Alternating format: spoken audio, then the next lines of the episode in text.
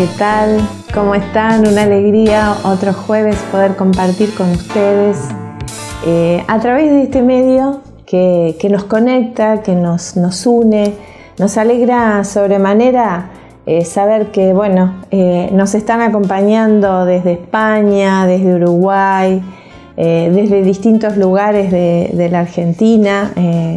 Y bueno, está bueno cuando ustedes ponen acá escuchando desde tal lugar, eh, bueno, nos, ayuda a, comprender esto de que eh, Dios no tiene límites, no tiene territorio, no tiene espacio, Él trasciende todo esto. Así que bueno, quédate con nosotros eh, porque seguramente hoy, unidos, juntos, vamos a recibir abundantemente del Espíritu Santo.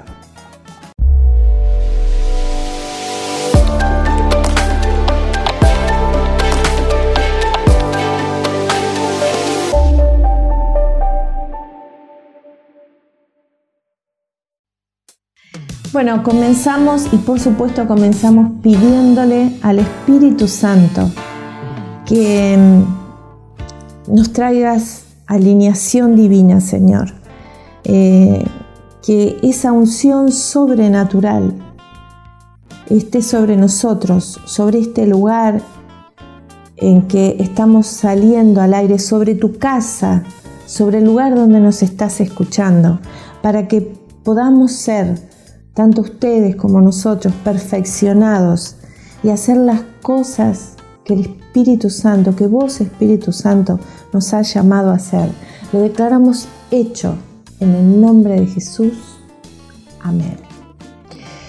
Eh, bueno, eh, como les decía recién, una alegría poder compartir con ustedes y el Señor me marcaba eh, muy profundamente durante estos últimos días la necesidad, la importancia de estar alineados a Él, de estar sintonizados a Él.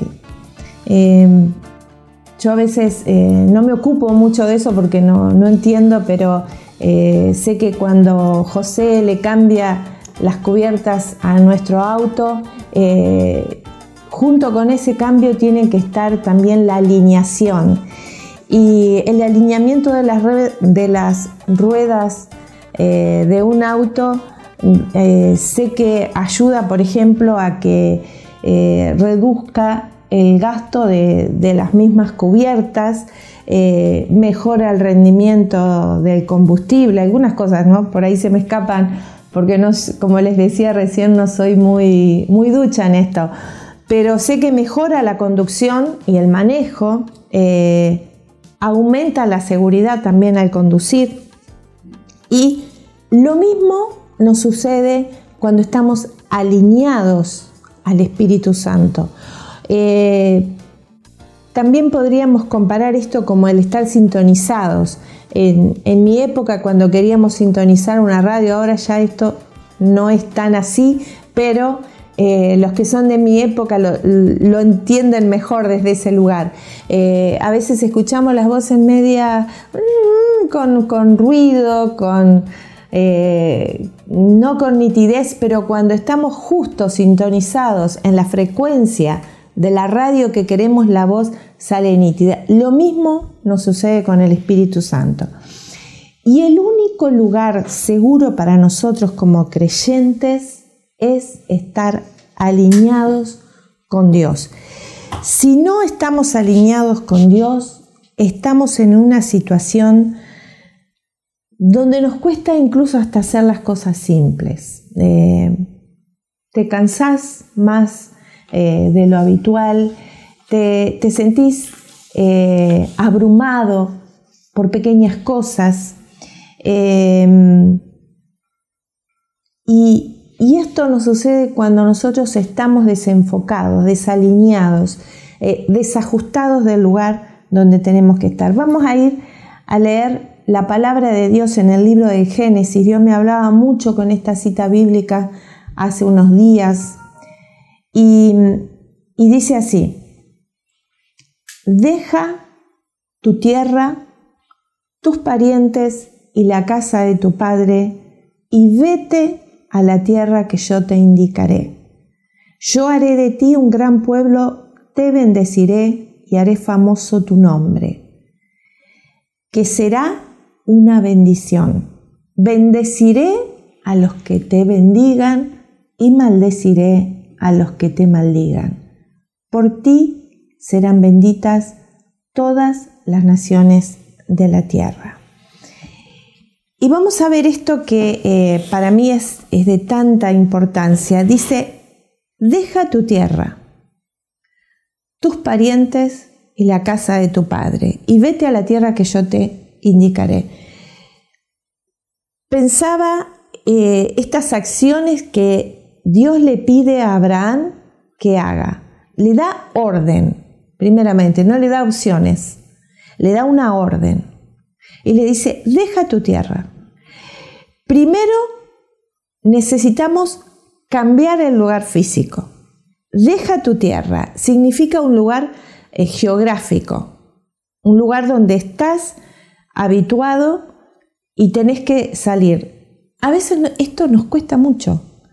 Cuando Dios nos dirige a un cambio, eh, y este deja tu tierra no significa que, bueno, todos nos tengamos que mudar de casa ahora, pero sí dejar el territorio habitual que nosotros a veces nos movemos. Eh, no sé si te ha pasado que eh, vas a un lugar y siempre vas por el mismo camino. Y de pronto esa calle, ya sabes de antemano que o que la están arreglando que, o que no podés pasar por ahí, pero vas por ahí. Hasta que llegas ahí y dices, ya sé que no tenía que venir por acá. Porque la tierra, la tierra tiene que ver también con cambios. Deja tu tierra. Y después dice tus parientes. Y acá es que Dios nos está pidiendo que, que bueno, que nos olvidemos de toda nuestra familia. Por supuesto que no. Por supuesto que no. Pero sí que salgamos de los hábitos de, las costumbres negativas que muchas veces heredamos de nuestros padres, de nuestros abuelos, de nuestros bisabuelos, porque somos un cúmulo de eh, cosas que llevamos tan integradas en nuestro ADN que ni siquiera nos damos cuenta que pueden ser de otra forma. No sé si te ha pasado de heredar cosas eh, costumbres en la forma de cocinar o en la forma de moverte o en la forma de, manejarte en la vida que vas descubriendo con el tiempo que eso es exactamente lo que hacía tu papá, lo que hacía tu abuelo, pero de pronto descubrís que se puede hacer de otra manera. Y dice, y la casa de tu padre, y vete a la tierra que yo te indicaré esto, eh, para tantas familias que eh, que se transforman en clanes. Una familia unida no es un clan. Y a veces las familias es como que te quiero hacer la casa acá arriba, acá al costado, eh, para, tener, para tenerte de alguna forma bajo control. O de alguna forma eh, más cerca, entendiendo mal lo que es la cercanía entre la familia, porque la cercanía entre la familia no pasa por el lugar físico, eh, ni pasa porque estemos todos amontonados, es, es una cercanía desde otro lugar y es una libertad desde otro lugar. El amor en la familia que Dios quiere que tengamos, por supuesto, no necesariamente pasa por tenernos todos ahí amontonados en un lugar físico.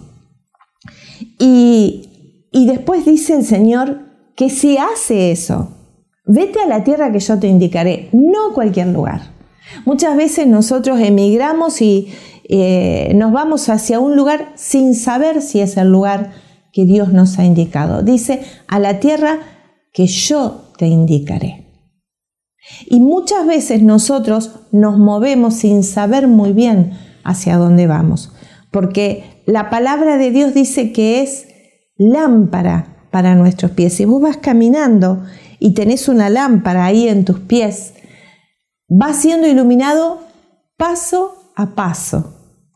Dios no te va a mostrar qué va a pasar en tu vida dentro de 10 años, te lo puede mostrar si quiere, pero generalmente nos va mostrando el día a día, el paso a paso. Y todas las cosas que nos suceden nos ayudan para bien si lo ponemos en la presencia del Señor. Mm, pensaba eh, cómo muchas veces los, los hombres de Dios, los grandes hombres de Dios que nos habla, habla la palabra de Dios, han pasado por momentos de crisis difíciles porque nosotros no podemos creer que porque estamos en el camino del Señor vamos a estar exentos de dificultades y de problemas. No es así. Lo que sí tenemos la certeza, que cada dificultad, que cada problema, que cada situación que tengamos que atravesar un obstáculo, del otro lado, si estamos en el Señor, vamos a recibir muchísimas, muchísimas bendiciones. Vamos a leer ahora otro texto bíblico del, Antiguo Testamento que está en la palabra de Dios, en la primera de Samuel, en el capítulo 16. Y para comprender hacia dónde vamos, esto de estar alineados con la voluntad de Dios, eh, vamos a ver cuál era la situación de Samuel en este momento. Eh, Samuel había ungido a Saúl eh, como rey del pueblo de Dios, pero Saúl había sido desleal a Dios, había sido tomado por el poder y ya quería más agradar a la gente que agradar a Dios. Entonces Dios le quita la unción. Saúl sigue siendo rey, pero ya Dios no está con él. Y, ya tiene puesta su mirada en un hombre que tenía el corazón conforme a Él. Y la palabra de Dios nos dice que eh, Dios elige a las personas que tienen su corazón conforme a Él. Tener el corazón conforme a Dios no quiere decir no tener errores, no equivocarse, eh, porque David no era un hombre que no se equivocaba, tuvo muchísimos errores, muchísimas dificultades, muchísimas luchas, pero David amaba a Dios por sobre todas las cosas. David era un jovencito que mientras cuidaba sus ovejas, él danzaba para el Señor, cantaba para el Señor, eh, tenía, eh, tenía desesperación por estar con Dios. Pero contrariamente era, eh, diríamos, el último considerado en su familia, despreciado, considerado sin dones, sin talentos, por su padre, por sus hermanos. Pero qué bueno que si vos te sentís en este momento que no sos considerado o por tu familia, o por tus amigos, o por tu entorno, o por tu trabajo, Dios ve lo que estás haciendo, porque Dios ve donde todos los demás no vemos. Vamos a leer entonces en el capítulo 16 eh, esta historia desde la que vamos también a trabajarnos para basarnos en lo que vamos a hablar hoy. El Señor dijo a Samuel, ¿hasta cuándo vas a estar llorando por Saúl? Si yo lo he rechazado como rey de Israel. Llena de aceite tu cuerno y ponte en camino. Yo te envío a casa de Jesé, el de Belén, porque me he elegido un rey entre sus hijos. Y acá me detengo para ver esto. Nuevamente vemos el traslado del lugar geográfico.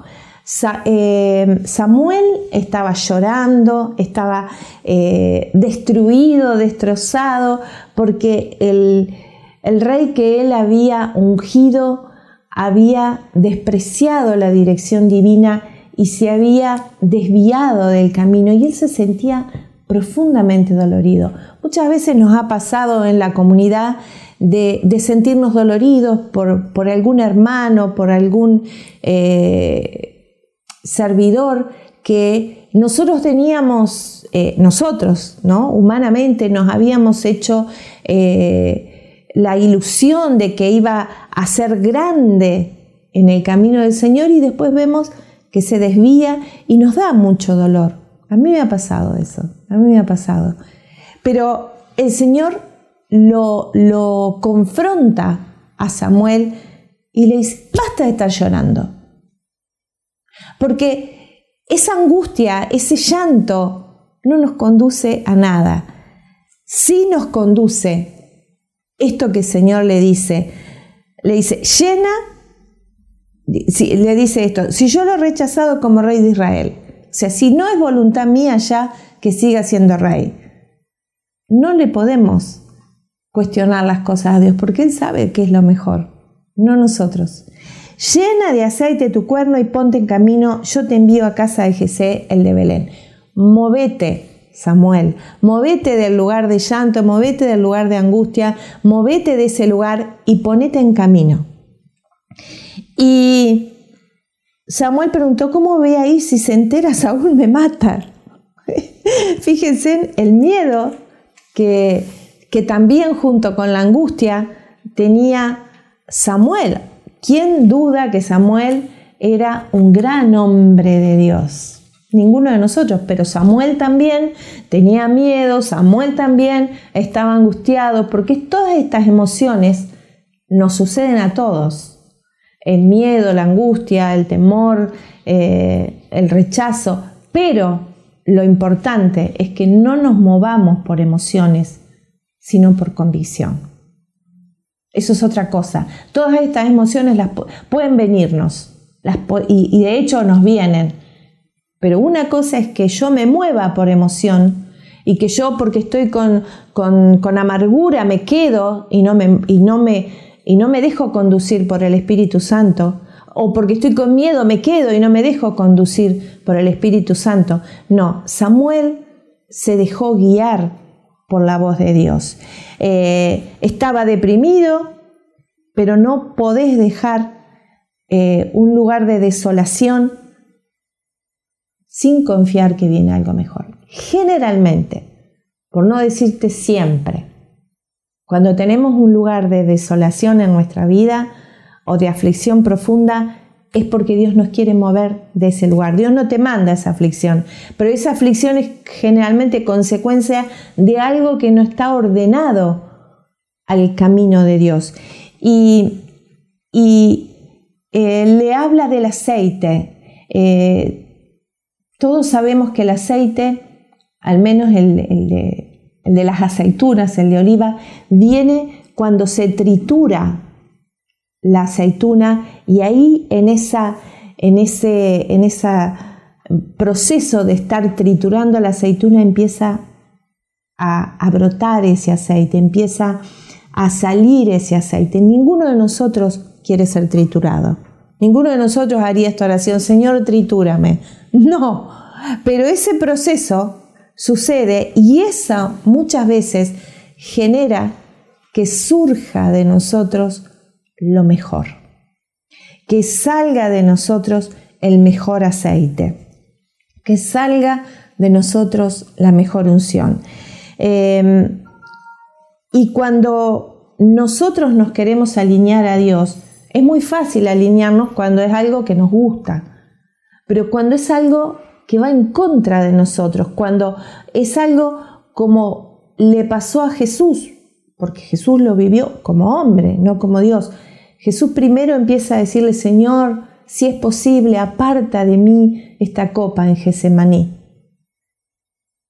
Pero después, ahondando en la oración, Jesús empieza a hacer esta oración, pero que no se haga lo que yo quiero, sino tu perfecta voluntad.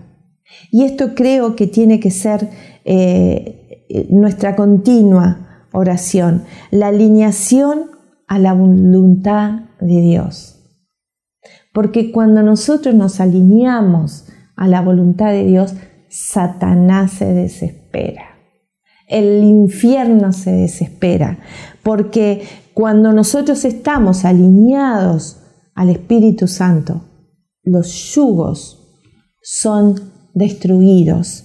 Eh, las paredes de todos los muros se derrumban, las cadenas se rompen, eh, la sanidad viene, eh, los avances en todas las áreas de tu vida, económica, familiar, fluyen, fluyen, fluyen, porque estamos alineados a la perfecta voluntad de Dios. Por supuesto, eh, ¿cómo hago para alinearme? Muchas veces vamos a tener que estar en, ese lugar de humildad. Humíllense ante la presencia del Señor y Él los exaltará. Hace unos días eh, en algunos hermanos de la comunidad hubo algunos robos, les, robaron cosas. Y, y yo les decía, alaben a Dios en este momento, en esta situación. Porque saben que cuando Satanás envía cosas a nuestra vida para amargarnos, para destruirnos, para frustrarnos, y nosotros levantamos nuestros brazos al Señor y le decimos, te alabo, mi rey, en esta situación. Te alabo porque vos sos el creador de todas las cosas y una palabra tuya sola bastará para liberarme, para sanarme. Desconcertás al infierno, te lo puedo asegurar. Y no estamos diciendo que debemos alabar por la situación. No, no le vas a decir, eh, te alabo Señor porque me robaron. No, te alabo en esta situación. Es distinto por que en. Eh, es, es totalmente distinto, cambia la situación, porque aunque esté en oscuras quebradas, yo no temo ningún mal, porque tu vara y tu bastón me infunden confianza. Yo estoy contigo, Señor. Yo estoy contigo. ¿eh? Mi vida no pasa solo por estas cosas, pasa porque te tengo a vos y porque estoy alineado en tu presencia. Él es el Shaddai, el Dios más que suficiente. Eh, tu bendición y mi bendición está limitada solo por tu capacidad y mi capacidad de recibir. Nuestra bendición, esto anótenlo, porque es muy importante, está ligado a lo que vos puedas declarar que vas a recibir y a lo que vos le creas a Dios que vas a recibir. Muchas veces no recibimos, no porque Dios no nos quiera dar, sino porque nosotros decimos, no, esto no se puede. Yo lo he contado muchas veces, se los voy a contar de nuevo porque si se me viene a la mente ahora es porque a alguno le va, le va a ayudar esto. Nosotros teníamos eh, imposibilidad absoluta para tener un vehículo, pero escribimos una carta como lo queríamos. Le pusimos la marca, el color, eh, todo. Y Dios nos mandó ese vehículo exactamente como nosotros lo pedimos. No lo elegimos nosotros, lo eligió un amigo que trabajaba en una concesionaria y nos dijo, cuando yo tenga un auto, así se los voy a dar. No teníamos en ese momento trabajo, no teníamos posibilidad de crédito, pero Dios sobrenaturalmente nos posibilitó poder comprar ese vehículo. Eh, debemos creer por encima de todos los peros que puedan venir a nuestra vida.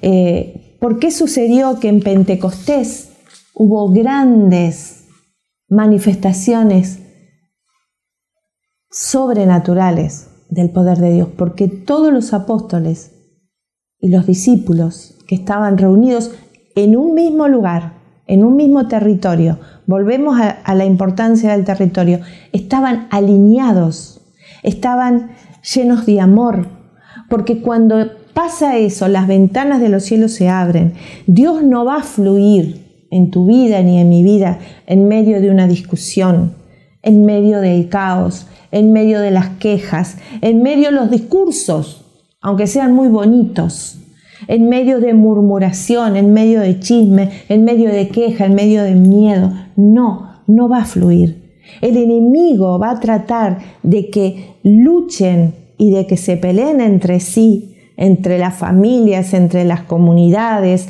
entre los grupos incluso de la iglesia, porque cuando nosotros estamos luchando entre nosotros, estamos en realidad luchando contra el propósito de Dios. Y miren, cuando entendemos eso, dejamos de luchar entre nosotros, porque yo no quiero perderme nada de lo que Dios tiene para mi vida, para mi familia, para mi comunidad. Yo sé que, eh, lo que lo que Dios tiene para mi vida es maravilloso.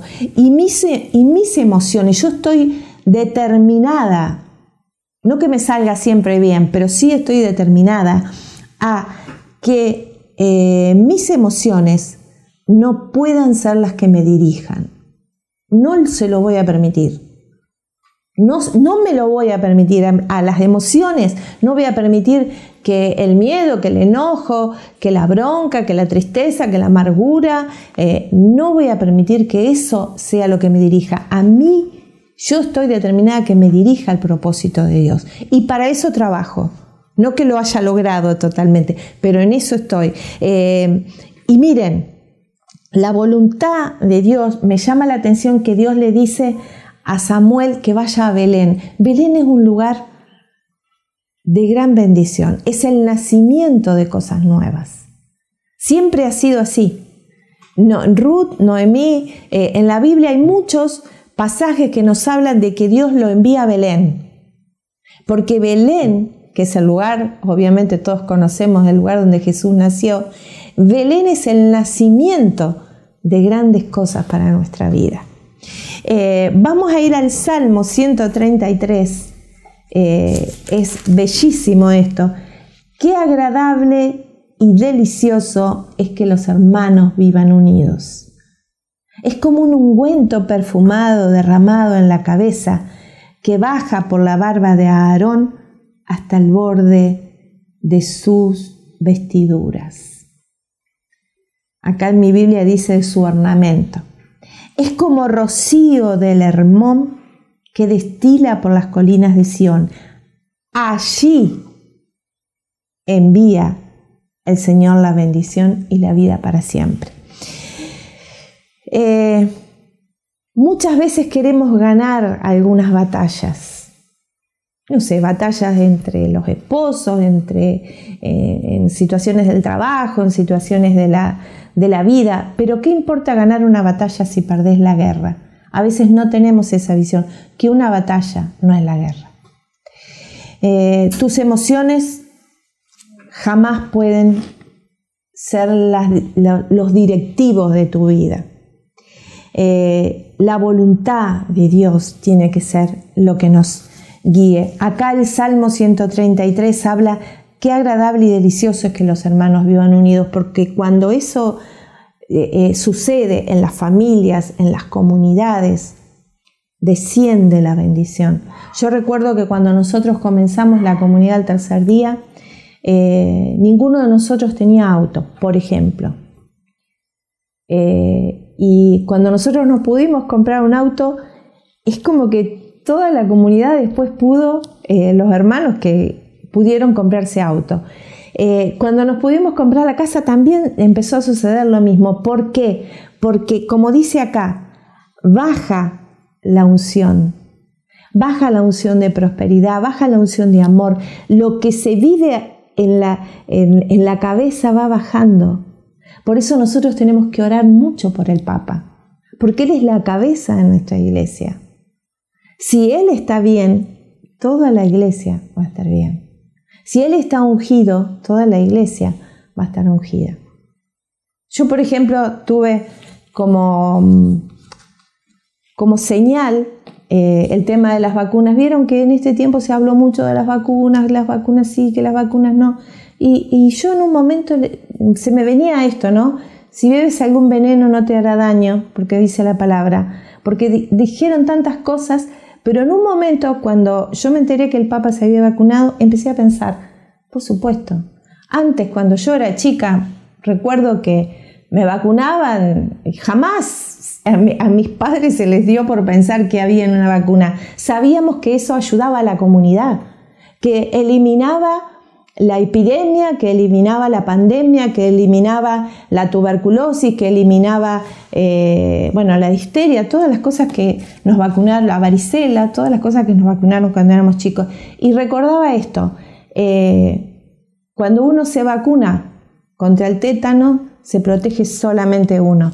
Pero cuando uno se vacuna contra todas estas enfermedades que están eh, lastimándonos comunitariamente, también estamos, no solamente me cuido yo, sino que cuido a mi hermano.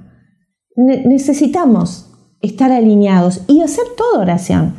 Preguntarle al Señor, Dios no nos llama a ponernos en bandos y a decir yo soy de acá, yo soy de allá, yo me pongo, eh, me pongo este color y el otro se pone. No, hermano, Jesús no haría eso. Se los puedo asegurar, se los aseguro, mejor dicho. Jesús eh, fue a comer a la casa eh, de un publicano, fue estuvo con la samaritana, él fue a donde todos los demás despreciaban y sectorizaban y polarizaban. No es así el Señor. Entonces, eh, cuando Dios te levanta, cuando Dios te levanta, no necesitamos de la gente para que nos levante, necesitamos del Espíritu Santo.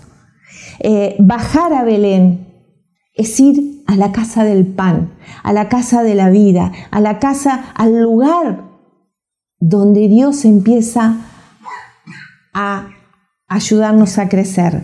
Eh, la casa, el Belén, es el lugar donde el cáncer se termina, donde la depresión se termina, donde el suicidio se termina, donde eh, comienza el avance, donde comienza paso a paso nuestra liberación.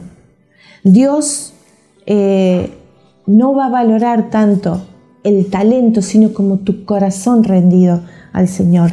Yo quisiera que eh, en este momento todos nosotros le dijéramos al Señor, Señor, guarda mi corazón, porque de Él mana la vida, dice Proverbios, guarda mi corazón, Guarda mi corazón de todas esas voces que escucho, que escucho, que me dirigen, que me, que me desalinean. Y una rueda va para acá y otra para allá y entonces el vehículo se estrella. Pero no lo permitas. No se lo vamos a permitir al reino de las tinieblas. Hoy vamos a hacer un acto de fe. Tanto vos ahí desde tu casa como nosotros desde acá. Vamos a creer que vamos a alinearnos a la voluntad de Dios. Vamos a buscar desesperadamente alinearnos a la voluntad de Dios. Padre, en este momento yo clamo y yo te pido que cierres tus ojos ahí donde estás, si podés, en este momento, obviamente, depende del lugar donde vos estés. Pero si podés hacerlo, cerra tus ojos y si no, poné la mano en tu corazón y declara que querés, anhelás fervientemente estar alineados a su santa y perfecta voluntad. Porque no hay mejor cosa, Padre Celestial, para nosotros que ser guiados por tu Espíritu Santo. Padre, en este momento, cancelo toda obra de Satanás y de su ejército en la vida de quienes nos están mirando, de quienes nos estén escuchando y de quienes nos estén eh, viendo, tanto ahora en este momento que estamos saliendo en vivo como dentro de los años que tú establezcas, porque tu palabra es viva y trasciende los tiempos. Cancelo en este momento toda obra del enemigo, lo cancelamos en tu nombre, Señor Jesucristo nombre sobre todo nombre. Tú, Señor, has venido a darnos vida y vida en abundancia. Cancelo todo espíritu de suicidio. Siento que en este momento una persona estaba con esa decisión y ahora se le ha sido revelado la, atrocidad que iba a hacer con su vida, porque te esperan días maravillosos. Estás ubicado en el Belén. Este momento, este día, es tu Belén, es el comienzo, es el nacimiento de maravillosas cosas. No te olvides que sos rey, que sos integrante del reino de Dios y de la vida y ato, ato a tu vida y a mi vida, a tu familia y a mi familia, al reino de Dios y de la vida. Gloria a tu nombre, Santo Señor, bendito eres, Rey de Reyes Señor de señores, María Santísima, Madre de Dios y Madre nuestra, por mandamiento de Jesús en la cruz del Calvario, te pedimos que nos cubras en este momento con tu maternal, amor. Amén. Que Dios los bendiga grandemente.